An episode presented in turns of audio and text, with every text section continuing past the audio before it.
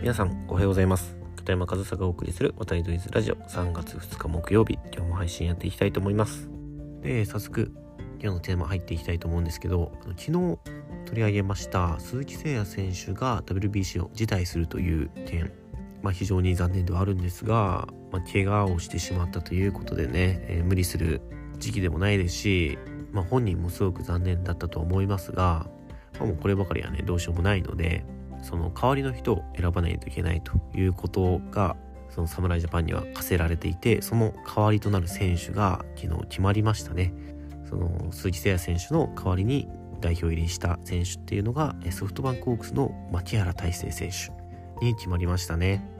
いやまあ正直サプライズというかこれまでねその代表候補にも選ばれてなかったからその11月にあったオーストラリアとの走行試合とかに出場した選手の中から選ばれるのかなと。でまあそういうところを考えると塩見選手だったり近本選手がその外野手としてその鈴木誠也選手の抜けた穴に入ってくるのかなと思ってましたけどまさかここで牧原大成選手が入ってきたと、まあ、僕と同じようにサプライズな感じに受け取った方も多いかなというふうにも思う人選なんですが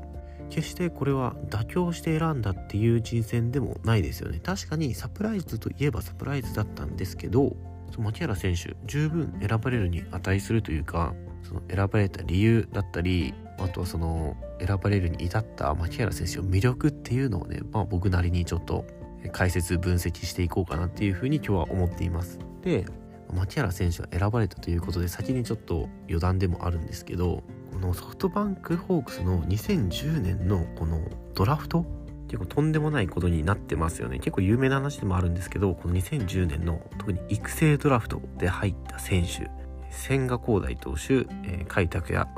選手そして牧原大成選手と。この3人同期入団でしかも3人とも育成なんですけど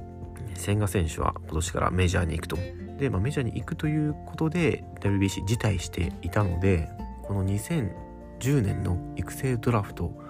から3人日本代表に選ばれていたということにもなりますよね。だから今年の育成ドラフトっていうのはホークスにとって大成功で本当にすごいですよね。この結果っていうのは。でまあこれはちょっと余談だったんですけどね。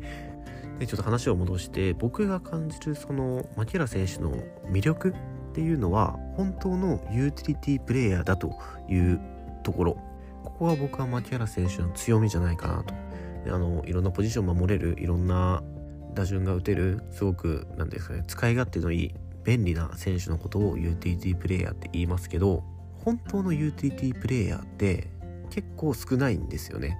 で本当のユーティリティプレイヤーってどういう選手のことを僕は指してるのかというとまず、まあ、ユーティリティプレイヤーの大前提というかユーティリティプレイヤーと呼ばれるには複数ポジション守れる必要がありますよね。内野も外野も守れるだとかあとはキャッチャーもできるとか、まあ、そういう選手のことをユーティリティプレイヤーってよく言うんですけど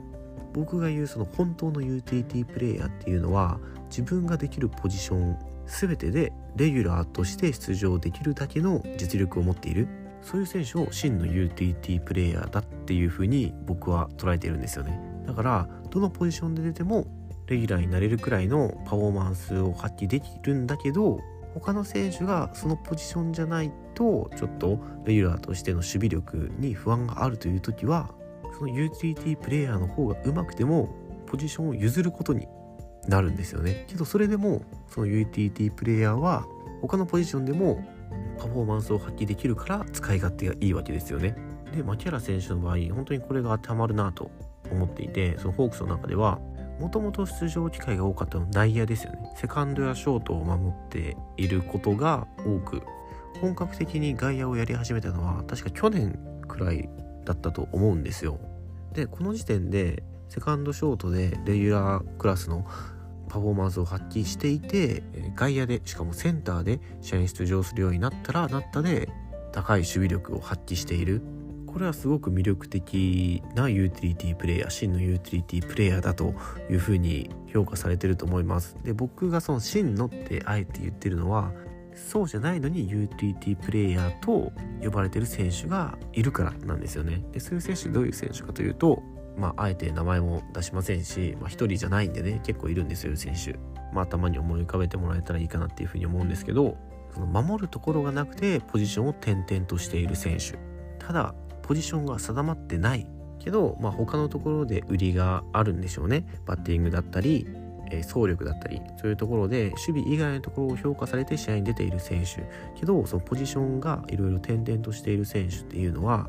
一見便利なユーティリティプレイヤーのように見えますけど実はそういう選手がついてるポジションって結構不安だったりするんですよね。守備で買われてるわけじゃないけどそのここっていうポジションが決まらないからいろんなポジションを守っているっていう選手一見そのユーティリティプレイヤーのような扱いですけどその首脳陣の評価っていうのは全く違っていてやっぱり守備が一流であることがユーティリティプレイヤーの第一条件かなというふうに思うのでまあ、その守備の面で見ると本当に数少ない真のユーティリティプレイヤーだというふうに僕は牧原選手のことを評価しているんですよね。で実際にソフトバンクと日本代表との走行試合が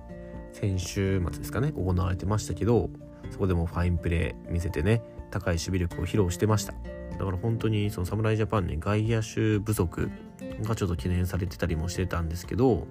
このタイミングでどこでも守れる真のユーティリティプレイヤーである牧原選手が入ってきたっていうのはチームにとっても大きな助けになるんじゃないかなと